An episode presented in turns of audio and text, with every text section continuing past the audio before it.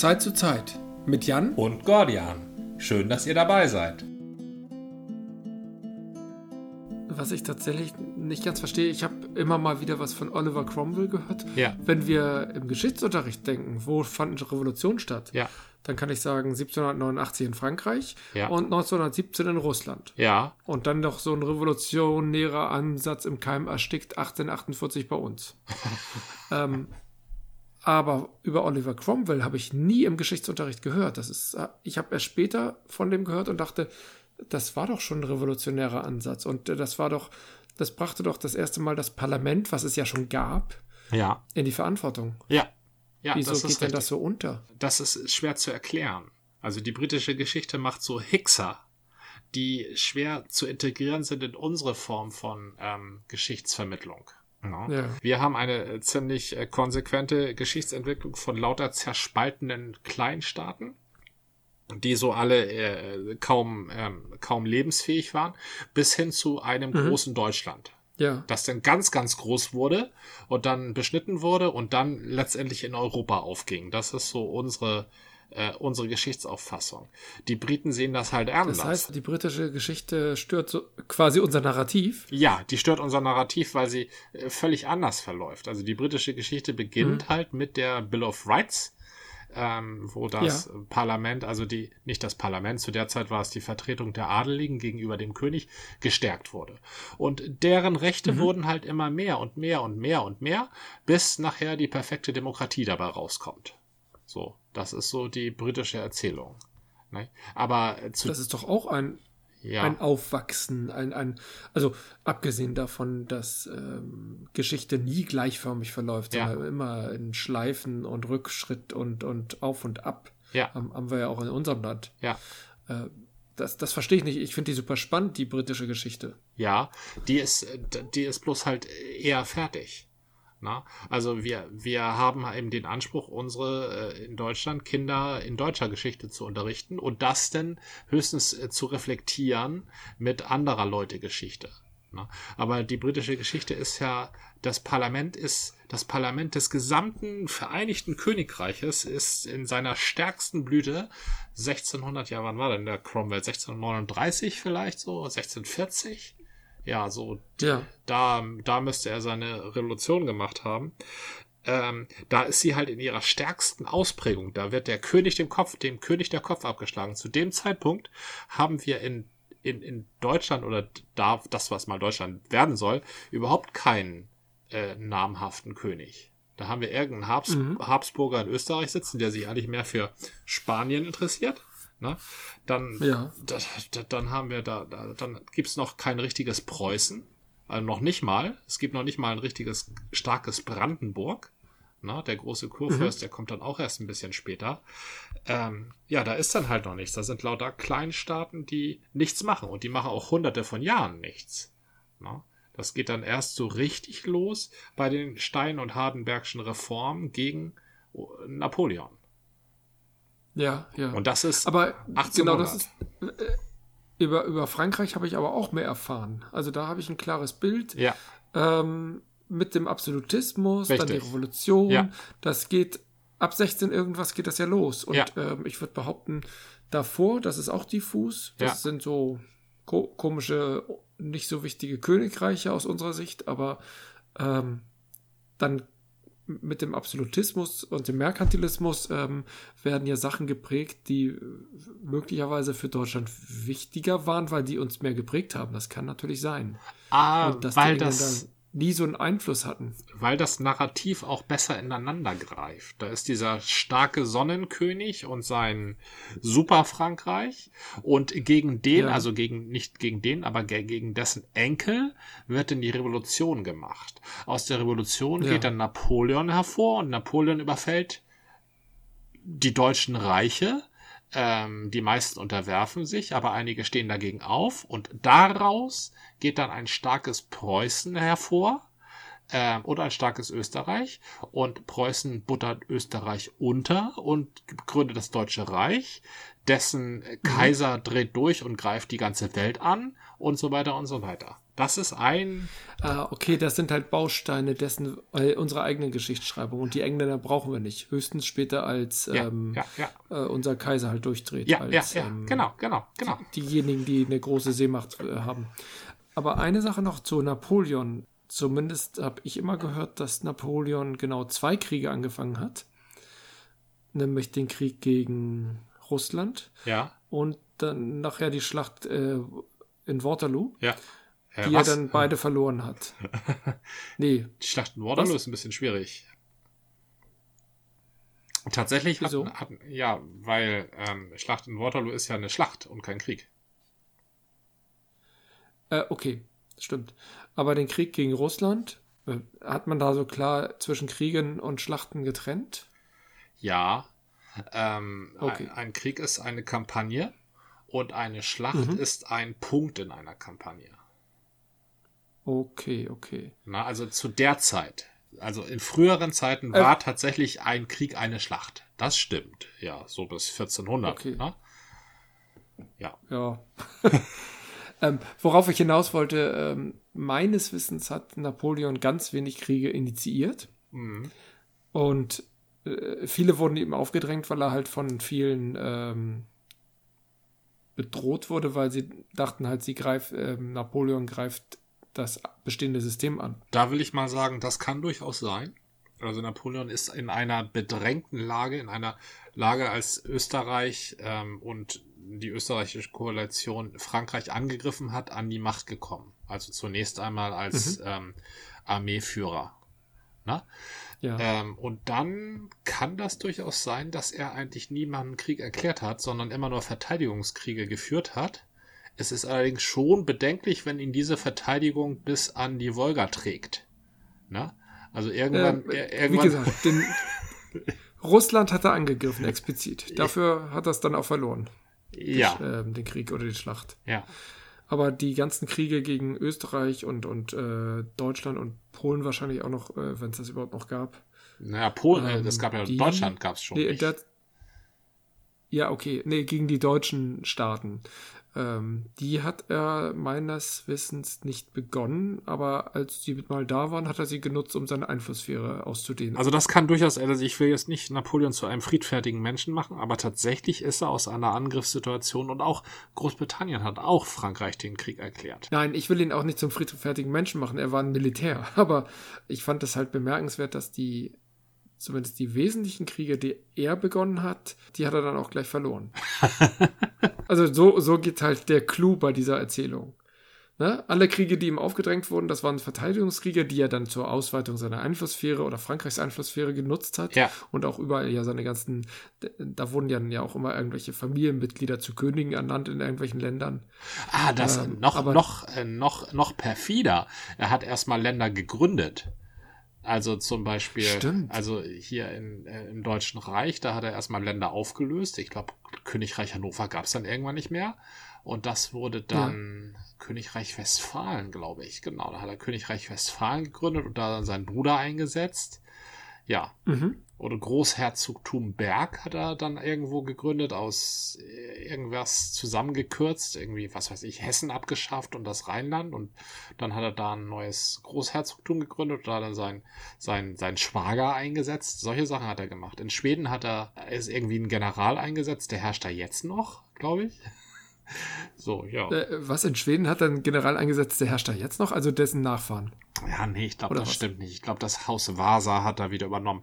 Aber lange Zeit herrschte da das Haus Bernadotte. Das Haus Vasa. Vasa, ja, das sind, sind doch die schwedischen Könige. Ich glaube schon. Ich überlegte gerade, ob das äh, ein kleiner Scherz am Rande ist und ich falle nicht darauf rein, dachte ich mir, aber das, ich frage lieber nach. Ach, weil das Knäckebrot so heißt, ne? Ja, natürlich. ja, das Knäckebrot heißt nach dem schwedischen Königshaus, das seit den Wikingern herrscht. Haus Vasa. Ja. Das habe ich nicht Es gewusst. gab sogar mal eins, das, das größte Schiff, was im Norden je gebaut wurde. Das hatte auch den Namen Vasa. Na, das ist dann auch Vasa. aus dem Dock geschwommen und weil es halt zu groß war, umgekippt und untergegangen. Ach, schade. Übrigens, äh, tolle Schiffsbenennung. Ja. Und äh, spannende Serien. Die HMS Terror. Das war eins der Schiffe, mit denen Lord Franklin die Nordwestpassage gesucht hat, also die, den Weg über Nordamerika in den Pazifik. Also als es den Panama-Kanal noch nicht gab. Da war das sehr wichtig, diese Ja. Nordwestpassage zu suchen. Und da hat, haben die Ja. Briten zwei Schiffe losgeschickt. Eins hieß Erebus und eins hieß Terror. So. Und dieses Schiff namens Terror, das ist dann auch irgendwann verschollen, weil diese Nordwestpassage halt nur ein Traum war. Ähm, Mhm. Und das wurde wieder gefunden, und zwar in den 80er Jahren. Und weißt du, wo das gefunden wurde? Du weißt es nicht, aber ich sag's dir. In der Terror, Ja, sag's mir. in der Terror Bay. Es gibt tatsächlich so eine, so eine Bucht äh, im Norden Kanadas, die heißt Terrorbucht. So, die hieß auch schon immer Ja. Terrorbucht. ne, weil das halt so fürchterlich Aber ist. das ist ja ein Zufall, dass die HMS Terror genau dort versinkt oder, Ja. oder stecken bleibt. Ja, Was, vor allen Dingen ist sie halt verloren Sind- gegangen und man wusste nicht, wo sie ist. Und man hat sie natürlich nicht in der Terrorbuch gesucht. denn Das wäre ja viel zu naheliegend. Aber trotzdem wurde sie da gefunden. aber ich äh, hat offenbar keiner überlebt. Äh, ja, also das, das, ähm, das äh, Schicksal der Franklin-Expedition ist sehr, sehr rätselhaft. Aber es ist auch verfilmt worden. Gibt es eine Serie. Ähm, die ist, glaube Okay. ich, das ist aber, glaube ich, eine reine Netflix-Serie. Und Ach die- so, die heißt, naja, irgendwann. ja, die vermischt das, glaube ich, alles auch so mit ähm, fantastischen Elementen. Aber ähm, da geht's um die Terror. Und deshalb heißt das Ding auch Terror. Also die Serie heißt Terror. Ach so, die heißt Terror, aber bezieht sich überhaupt nicht auf Terrorismus, sondern maximal auf die Bucht und eigentlich eher auf dieses Schiff. Richtig, eigentlich auf dieses Schiff, ja. Ich glaube, die hatten Spaß, einfach schon anhand des Titels die Leute in die Irre zu führen. Richtig, ja. Ja, es kommt auch viel Horror drin vor, aber nicht unbedingt Terror. Ah, aber das nutzen sie natürlich aus. Ja, das nutzen sie auch so viel zu falschen Schiffsnamen. Ja, Vasa und Terror. Nee, das macht sich alles nicht gut. Zur Zeit meiner Geburt gab es ein Schiff namens, äh, angeblich, aber ich habe die Geschichte immer gemocht, gab es ein Schiff namens Die Gordian Inn, das auch zufällig in der Zeit meiner Geburt in Hamburg war. Ach, das ist ja cool. Also ich habe ein- eine Postkarte von diesem Schiff gesehen. Ja. Meine Tante hatte das meinen Eltern geschickt. Also das war jetzt nicht geplant oder so. Das hatte sich erst im Nachhinein ergeben. Ja. Und dieses Bild habe ich mal gesehen, aber ich habe nie mehr über das Schiff Die Gordian gehört. Das ist immer noch eine Namensgebung, die mich irgendwie fasziniert. So ein mittelmäßig äh, bis unbekannter römischer Kaiser 1 und 2 und dann wird daraus ein Vorname im späten 20. Jahrhundert. Das ist irgendwie verwunderlich. Ich glaube, ich kenne auch keinen anderen Gordian. Ich kenne einen, also meine Eltern haben sich halt von einem Filmemacher, ich glaube Dokumentarfilmmacher namens Gordian Tröller inspirieren Gordian Troller. lassen. Ah, stimmt, den kenne ich natürlich auch. Ja, richtig, ja. Die großen Gordianen der römischen Zeit waren tatsächlich, also das war die Zeit der Soldatenkaiser und ähm, alle drei Gordianen haben echt keine gute Figur gemacht. Die ersten beiden hatten ein Doppelkaisertum, das waren Va- Vater und Sohn. Und der Vater war auch, wenn ich das richtig im Blick habe, 80 Jahre, als er die Kaiserwürde vom Senat angetragen bekam. Aber er war halt äh, so ein Gouverneur von Afrika, wobei Afrika war, glaube ich, Tunesien, Ja. dem so in etwa. Und dort hat er eigentlich, glaube ich, ein ganz angenehmes, mittelständisch ad- adeliges Leben geführt. Also dem ging es da gut und der hatte nichts mehr zu verlieren, sag ich mal, so auf seine alten Tage. Und dann kam der Senat halt an und wollte nämlich einen Soldatenkaiser verhindern Ja.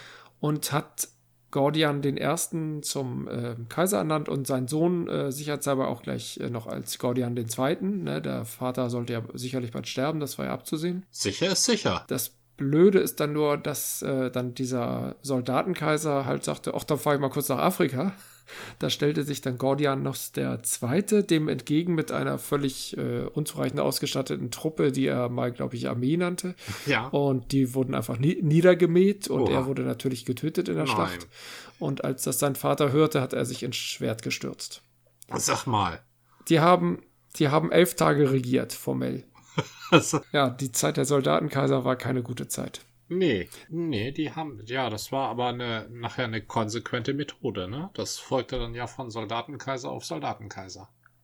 Ja, ja, die wurden alle paar Monate bis Jahre abgemurkst. Also mhm. da hat keiner, fünf, äh, keiner die fünfjährige Amtszeit überlebt. Richtig. Ziemlich hart drauf. Ja, waren sie, waren sie ja alle irgendwie, oder? Waren die damals so empathielos? Ja, wenn deine Welt aus Mann gegen Mann Kampf besteht, und das war ja die römische Welt, dann ist die Empathie mit dem Gegenüber ein Grund dafür, schnell zu sterben. Ne?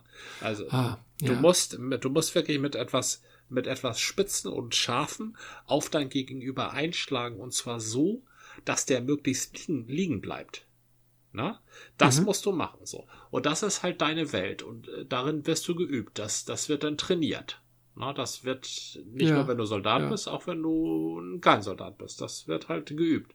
So. Das heißt, dieser, ähm, dieser Beißreflex, den, der der Ursprung der Menschlichkeit, der Ursprung des Mit Mit Mitempfindens, dieses das Gegenüber nicht mhm. verletzen wollen, ist ja das, womit jede Form von Empathie beginnt. Na, das hatten wir, glaube ich, auch schon mal im Weg. Ja. Und wenn du das nicht hast, wenn du das nicht hast, wenn du, wenn du dein Gegenüber äh, mit, mit völliger Gefühlskälte anblicken kannst, dann ist auch dieses, oh, ich will ihm mal keinen Schmerz zufügen, dieses, also das, was eigentlich später folgt, nicht vorhanden, weil die Basis dafür nicht gelegt ist. Das, deshalb sind wir in einer empathischen Welt, deshalb können wir uns Empathie leisten, weil ja bei uns per Knopfdruck ähm, der Gegner ausgelöscht wird, ähm, den wir auch nicht sehen, sondern nur in so einem verpixelten Infrarotbild auf dem Bildschirm so gerade mal als Schemen erkennen. Ne? Das, das ist ja, ja. Äh, das Auslöschen heutzutage. Und da bleibt sehr viel Raum für Empathie. Aber Moment, eine Sache ist doch bemerkenswert. Das Christentum. Ja. Also natürlich wurde das Christentum in mannigfacher Weise pervertiert und hat ganz e eklige äh, Varianten hervorgebracht und, und, und komische Auswüchse. Aber der Ansatz des Christentums in einer so brachial gewalttätigen Welt, zu sagen, du schlägst mich, ich schlag dich nicht, ja. Ich will mich nicht mit dir hauen. Ja. Und ich will irgendwie Brüderlichkeit, Schwesterlichkeit, irgendwie, ja. ich will, dass wir Menschen irgendwie nett zueinander sind. Ja. Was, was für ein äh, wahnsinnig revolutionäres und auch verdammt mutiges, weil häufig mit einem Tod endendes äh, Unterfangen. Ja. Das ist also genau ich meine, der, der, Tod ist im Christentum ja verankert ja. dafür, dass wir heute so geil leben. Also mal jetzt äh, die Behauptung aufgestellt, dass äh, wir vom Christentum profitiert haben. Man darf nicht vergessen, dass das Christentum auch eine sehr starke eschatologische Ausprägung hat. Also die, eine was? Äh, was? die Hoffnung auf die Erlösung im Jenseits. Na? Ja. Das ist ja eigentlich das, was das Christentum über die Jahrhunderte gebracht hat. Das ist das, was das Christentum die Jahrtausende hat überstehen lassen. Dieses, dieses Erzählen oder den Leuten einreden, äh, das mag euch jetzt zwar schlecht gehen, weil die Adeligen euch knechten und die fetten Mönche euch auch noch das Letzte abpressen, aber im Jenseits werdet ihr dafür belohnt, belohnt werden. Das ist das, was das Christentum über die Jahrhunderte gebracht hat. Aber was das Christentum ausgelöst hat, das ist tatsächlich das Mysterium, was du da sehr gut beschrieben hast. In einer blutigen, ja gewaltvollen Welt zu sagen, ich lehne, ich, ich wende mich von der Gewalt ab. Mhm. Ich, ich sage, nein, steck das Schwert wieder ein, denn wer das Schwert zieht, wird durch das Schwert umkommen. Das ist in der Zeit, das ist heutzutage nicht mehr so gewaltig. Ne? Also ja, ja. Das, ähm, das ist heutzutage eine Selbstverständlichkeit, aber das wurde eine Selbstverständlichkeit durch diesen Ansatz. Mhm. Und das haben auch viele Leute lange Zeit nicht verstanden, warum die Christen das denn machen. Das ist aber die eigentliche Revolution des Christentums und das ist auch eine gute Revolution. Ja, ja. Das ist und im Übrigen die, die Verheißung des Jenseits äh, oder die, die Hoffnung auf das Jenseits und deswegen ganz viel zu durchleiden, ja. hat tatsächlich dazu geführt, dass das Christentum erhalten blieb und das wiederum war auch ein genialer Ansatz. Deswegen können wir heute von den guten Ansätzen des Christentums, nicht nur des Christentums, aber vieles ist daraus ja auch erwachsen, profitieren. Weil sich das Christentum auch durch die miesesten Zeiten durchgerettet hat, ist es ein cooler Marketingtrick, muss ich sagen. Das ist richtig, ja. Das, ähm, es ist ja eine riesige QAnon-Theorie. Na, es ist ja eine völlig unbewiesene und auch niemals überprüfbare Behauptung. An extraordinary ja, claim. aber sie, es spielt auch keine Rolle. Kennst du das Buch Der Tausend-Jahresplan von Isaac Asimov? Nee. Da geht es genau darum, dass der, na, es geht gar nicht so sehr um die Protagonisten, sondern es geht tatsächlich darum, dass das Universum oder die, das galaktische Imperium zerbricht und äh, viele schreckliche Dinge stehen bevor und es gibt halt einen Plan, der letztendlich sagt, in tausend Jahren können wir ein neues galaktisches Imperium hervorkommen lassen und das müssen wir halt so und so steuern. Mhm. Okay, das, das nur als Seitenbemerkung. Wenn man sich heute anguckt, was das Christentum bewirkt hat, wenn es denn so ist, dann ist es ja ein genialer 2000-Jahresplan. Und heute leben wir nur nicht in äh, friedfertigen Zeiten, aber viele Menschen, also zumindest in Europa, können extrem entspannt, also zumindest ohne Kriege leben. Da musste man mal erstmal hin, okay. Aber im Moment äh, sieht das einigermaßen gut immer noch für uns aus. Das ist ein sehr schönes Bild. Also das gefällt mir sehr gut. Es, es, es krankt etwas an der Methodik. Die Methodik ist ja, ähm, wir leben heute und jetzt in der besten aller Welten und blicken zurück. Da war das äh, überall nicht so toll wie heute, aber es war ein konsequenter Weg. Dabei vergessen wir, dass die Menschen, die so um 1000 gelebt haben, das Leben wahrscheinlich oder vielleicht ja auch ganz super fanden. Eben weil sie die Gewissheit hatten, wenn sie lieb sind, ja. dann treffen sie sich irgendwann im Paradies. Ne? Also oh, das ist doch auch nicht schlecht. Das, die, die haben ja nicht gesagt, scheiße, wir leben im Jahr 1000, Mensch, das, das ist aber scheiße heute. Die haben ja vielleicht auch gesagt, wow, das ist ja super, Mensch, gut, dass wir nicht im Jahr 300 leben. Alter. Ja, ja, ja. Also könnte sein, dass es immer besser wird. Aber ich, ich glaube, es gab auch immer mal wieder gute Zeiten muss man ja. ja. auch mal so sagen. Das Mittelalter wird ja auch mal als das dunkle äh, Zeitalter verschrien, aber wobei das ist, glaube ich, schon äh, lange überholt. Äh, und da gab es halt viel Kriege da mal abgesehen, aber davon mal abgesehen, aber eben auch eine sehr hohe Lebensart. Wobei Moment, im Mittelalter war aber auch die Pest, ne? Das passt alles wieder nicht. Äh, die Pest war auch immer mal. Das ist ja aber auch die Frage, ob die Leute die Pest jetzt als etwas kurzfristiges, vorübergehendes ansehen oder als Bestandteil ihres Lebens. So wie wir heute Karies. Na? Während in tausend Jahren die Leute sagen, oh scheiße, also da hatten die Leute Karies, kannst du dir das vorstellen, was für ein belastendes Leben das gewesen sein muss, wenn dir die Zähne im Mund verfaulen. Pest oder Karies? Hä? Ja, also als von Beispiel. Pest stirbt man. Ja, ja okay. sterben tun wir alle mal. Ja, okay, nehmen wir. ne? Dann sind wir im Paradies. Das ist auch schön. Nach den Christen. Was ich sagen wollte, ist das Bewusstsein der Menschen von ihrer Zeit, also von der Zeit, in der sie ja. leben. Das darf man nicht aus, aus heutiger Sicht versuchen zu interpretieren. Im Sinne von, denen ging's da nicht so gut. Ja, das stimmt. Es kann durchaus sein, dass es ihnen super ging. Ähm, sie wissen halt nicht, dass es noch superer geht. Also das, das wussten sie Am ja nicht. Am supersten. Am supersten, genau. Mhm. Das wussten sie nee. nicht. Und, und wenn du, was sie aber wussten, war, dass es früher scheiße war. Den Leuten Bisa ging. Richtig, mhm. genau. Ja, weil die römischen Kaiser und so. Ne? Also Italien war doch sowieso immer so ein Sehnsuchtsland. Ja, ein richtiger Sehnsuchtsort, das stimmt. Die richtig coolen sind da dann sogar hingereist, ne? Nee, du meinst jetzt Goethe. Ich meinte Goethe, ja. Achso, das soll jetzt der richtig coole sein. Na gut. Naja, es war schon ja, ein Jahrhundertgenie. Andere coole Leute sind halt eher nach England gegangen, weil sie ja auch nicht so, so viel Spaß hatten. Zum Beispiel? Händel? Oh ja, Händel natürlich auch. Da weiß ich aber, wurde der nicht einfach nur berufen? Also, beziehungsweise der wurde eingekauft und war dann irgendwann Haushof-Musikmeister äh, der Queen oder des Königs. Ja, der Könige, ne? Feuerwerksmusik und so, das war doch alles irgendwie für das Königshaus oder für königliche Events. Ja. Heinrich Heine meine ich natürlich noch. Eigentlich, eigentlich hieß er, hieß er ja Harry, ne? Das kann sein, das weiß ich nicht genau. Das ist so, der hieß Harry Heine. Okay. Und er hat sich halt Heinrich genannt, als er sich hat taufen lassen. Er war Jude, ah. äh, klar, stammt aus einer jüdischen ja. Familie, hat aber als solcher, er war mhm. ja Jurist, er war studierter und promovierter Jurist. Und als ja. Jude hat er da keine Anstellung gefunden, hat da keine Karriere für sich gesehen. Er hat es auch mal als Kaufmann versucht, das hat auch nicht so gut, gut geklappt. Das hat er, glaube ich, bei, mit äh, versucht hier in Hamburg bei seinem Onkel, ne? Ja, sein Onkel hat ihn so ein kleines Tuchgeschäft in die große Bleichen gestellt, tatsächlich. Wie passend. Und das ist äh, überhaupt nichts geworden, ne. Und der war übrigens auch ein großer Frankreich-Fan, ne? Das stimmt, weil die Franzosen waren ja auch schon ein bisschen weiter. Er fand den Code Civil super. Und äh, der Code Civil ja. legt ja fest, dass es ähm, für Juden keinerlei Geschäfts Geschäftsbeschränkungen gibt. Dass die alles werden mhm. und alles handeln können. Und das war eine extrem fortschrittliche Sache. Der Code Civil ist ja sowieso eine relativ fortschrittliche Sache.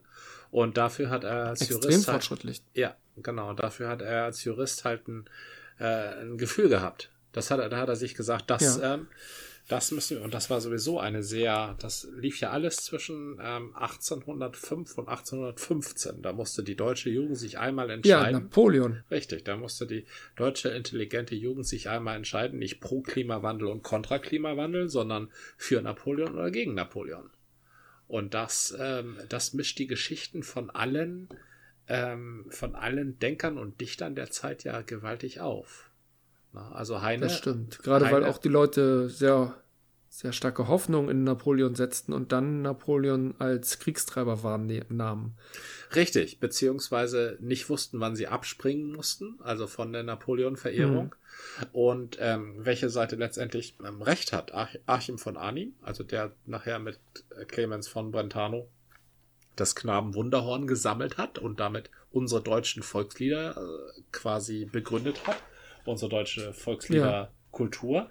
Der ist, äh, mhm. hat einen ganz anderen Weg eingeschlagen als Heine. Der ist nämlich dann sofort ähm, zum preußischen Hof nach ähm, Königsberg war das damals, geeilt und hat da geholfen, ja. äh, die preußische Armee wieder mit aufzubauen und ist dann so in den Sog der Stein- und Hardenbergschen Reformen reingeraten, was unseren heutigen Parlamentarismus äh, begründet hat und letztendlich auch die Keimzelle gelegt hat für die Demokratie, wie wir sie heute haben. Da muss man auch sagen, das war keine falsche Entscheidung. Für ihn persönlich möglicherweise nicht, aber letztendlich waren äh, die Staaten, die halt Napoleon zurückdrängten, waren halt das Ancien Regime. Das waren halt die alten Adeligen, die wollten Besitz, das waren Besitzstandwahrer. Ja, und Napoleon hat halt, äh, richtig, hat halt ja. Rechtsgeschichte geschrieben. Der Code Zivil ist ja nur eines der äh, Gesetzesbücher, die er halt, ähm, also ich weiß nicht, ob er es persönlich gemacht hat, da habe ich jetzt meine Zweifel, aber er hat halt ganz viel in die Wege geleitet. Mhm. Und das in so in zehn Jahren, ne? Also die Besitzstand, du hast recht. Also ja, du hast auf mehrfache Weise recht. Also ja klar, natürlich ist das Ancien Regime, also die, die Besitzstandswahrer, das sind die, die gegen Napoleon vorgehen, aber nicht die, die ihn im Volksbewusstsein nachher geschlagen haben. Tatsächlich hat im Volksbewusstsein, zumindest des deutschen Volkes, wie es bei den Österreichern ist, weiß ich ehrlich gesagt gar nicht. Ähm, Im De ja. deutschen Volkes war der Napoleon-Besieger ein gewisser Theodor Körner. Also so ein, äh, auch so ein, so, ein, so ein Dichter, der so einen Mittelweg zwischen Heinrich Heine und äh, Achim von Arnim eingeschlagen hat und sich einem Freikorps angeschlossen hat, nämlich dem Lützowschen Freikorps. Ja die ähm, so aus dem Busch heraus gegen Napoleons Nachschubwege gekämpft haben und somit dann auch ja die Erfolge, da streiten die Historiker drüber, aber ähm, auf jeden Fall im, im Lande sehr viel Resonanz erzeugt haben, Widerstand. Und zwar so viel, ja. dass, dass die Uniform des Lützhofschen Freikorps, das auch der Körner getragen hat, die auch der Körner getragen hat, nämlich eine schwarze mhm. Uniform mit roten Litzen und goldenen Knöpfen, zur ähm, Flagge wurde zur Flagge des Widerstands erst und dann zur Flagge des neuen, der neuen Republik und heute noch Flagge Deutschlands ist, Schwarz-Rot-Gold. Die, die deutsche äh, Nationalflagge ist aus so einer ja. Kle Kleinganoven-Bande zurückzuführen. ja, richtig. Das war das Lütschose Freikorps. Das ist Lützos wilde verwegene Jagd, ja. Haben auch immer einen super Ruf. Freikorps habe ich, glaube ich, zuletzt in Jugoslawien immer so wahrgenommen, ne? Ja, richtig. Ja, Freikorps ist ja erstmal, erstmal, erstmal nur eine Organisationsform, ne? Also was, was die nachher ja, transportieren, ja. ist ja was ganz anderes. Also das ist eine andere Sache. Klingt aber ein bisschen kriegerisch. Ja, klar, ist Freikorps kriegerisch. Das ist eine, eine paramilitärische Truppe oder eine militärische Truppe, die para ist. Ähm, jedenfalls ja, ist der, ja. dieser Theodor Körner, deshalb erwähne ich seinen Namen so gut und da haben wir vielleicht mal äh, wieder einen Kreis. Ähm, dieser Theodor Körner, als der ist nämlich sehr jung gestorben. Also es war ein sehr einflussreicher deutscher Dichter. Der hat auch, der war auch ein Genie. Der hat mehrere Theaterstücke schon auf die Bühne gebracht mit 23 Jahren, als er sich da den Soldaten angeschlossen okay. hat. Und als ja. der gestorben ist, haben viele patriotische Eltern in Deutschland ihre Söhne ja nach diesem Theodor Körner benannt. Und es ist kein Zufall, ah. dass sowohl Theodor Mommsen aus Garding, später Bad ja. Oldesloe, der erste deutschsprachige Literaturnobelpreisträger, als auch Theodor Storm, der äh, Dichter ja. aus der grauen Stadt am Meer, der unsere bedeutendsten Novellen geschrieben hat, als auch Theodor Fontane, der Abgesänger kann man ja sagen, der Abgesänger des preußischen Nationalgefühls, dass die alle Theodor heißen und alle ungefähr im selben Zeitraum geboren wurden. Weil das gerade ein hipper Name war in der Zeit wegen Theodor Körner. Das war nämlich der Kevin der 1820er Jahre, ja. Das stimmt. und die haben ihre Kinder halt nicht Achim genannt, ne? Und nicht ha Hermann, äh, Heinrich, sondern halt Theodor. Ja, ja, ja. Ja, weil Theodor war halt so ein Hau drauf, ne? Von dem hat man noch gehört. Ja, nee, Hein, nee, nicht. Heine hat man auch von gehört, er, hat aber nur geschrieben. Heine stand auf der falschen Seite und Achim von Arnim, der war zu lau. Ja, ja. Aber Napoleon besiegt hatte Theodor Körner. Also, so weit würde ich jetzt nicht gehen, aber in der Wahrnehmung. In der Wahrnehmung, ja, Theodor Körner war halt so ein Underdog-Typ, ne? auch nicht. Ich glaube, da, da tust du den Eltern Unrecht. Die wollten ihre Söhne nicht nach Underdogs benennen. Die wollten ihre Söhne nach leuchtenden Beispielen benennen. Okay. Genauso wie auch niemand heute seinen Kevin nach einem Underdog benennt. Sondern die, die denken ja wirklich, dass, also Kevin heißen die ja nicht mehr. Die heißen jetzt ja, wie heißen die Kinder alle? Paul, ne? Ja, Paul zum Beispiel. Also, ich Ja. äh, habe nicht den Überblick, ob es noch so ein, so ein Mainstream gibt. Es gibt natürlich immer die beliebtesten Namen, aber äh, da bin ich nicht mehr up to date. Also diese drei Theodors sind zufällig Literaten geworden. Deshalb finde ich das Beispiel ja so schön passend. Irgendwo reitest du aber immer schon wieder auf den schleswig-holsteinischen Literaten herum, ne? Schleswig-Holstein und Literatur ist ein viel zu selten angesprochenes Thema, ja. Das finde ich tatsächlich. Wenn du, wenn du ein Land ist von nicht mal drei Millionen Einwohnern und bringst drei Literaturnobelpreisträger hervor, dann muss da mal von gesprochen werden. Na, aber es heißt immer nur, oh, die Iren und ihre tollen Schriftsteller. Ne? Die Schleswig-Holsteiner die haben sind doch da. auch nur drei Millionen. ja, oder fünf trotzdem. oder sechs. Oder vier? Ich glaube, vier sind's ja. Ja. Trotzdem stehen die Schleswig-Holsteiner Litera literaturhistorisch sehr gut da, muss ich sagen. Das grüne Land zwischen den Meeren, ne? So sieht's nämlich aus. Na gut, bei diesem Abgesang auf Schleswig-Holstein, nein, nein, bei diesem Lobgesang, Entschuldigung, äh, aus Schleswig-Holstein kommen wir mal langsam zum Ende, schlage ich vor. Dabei können wir es belassen, ja. Das war eine Folge des Podcasts von Zeit zu Zeit mit Gordian. Und Jan, bis zum nächsten Mal.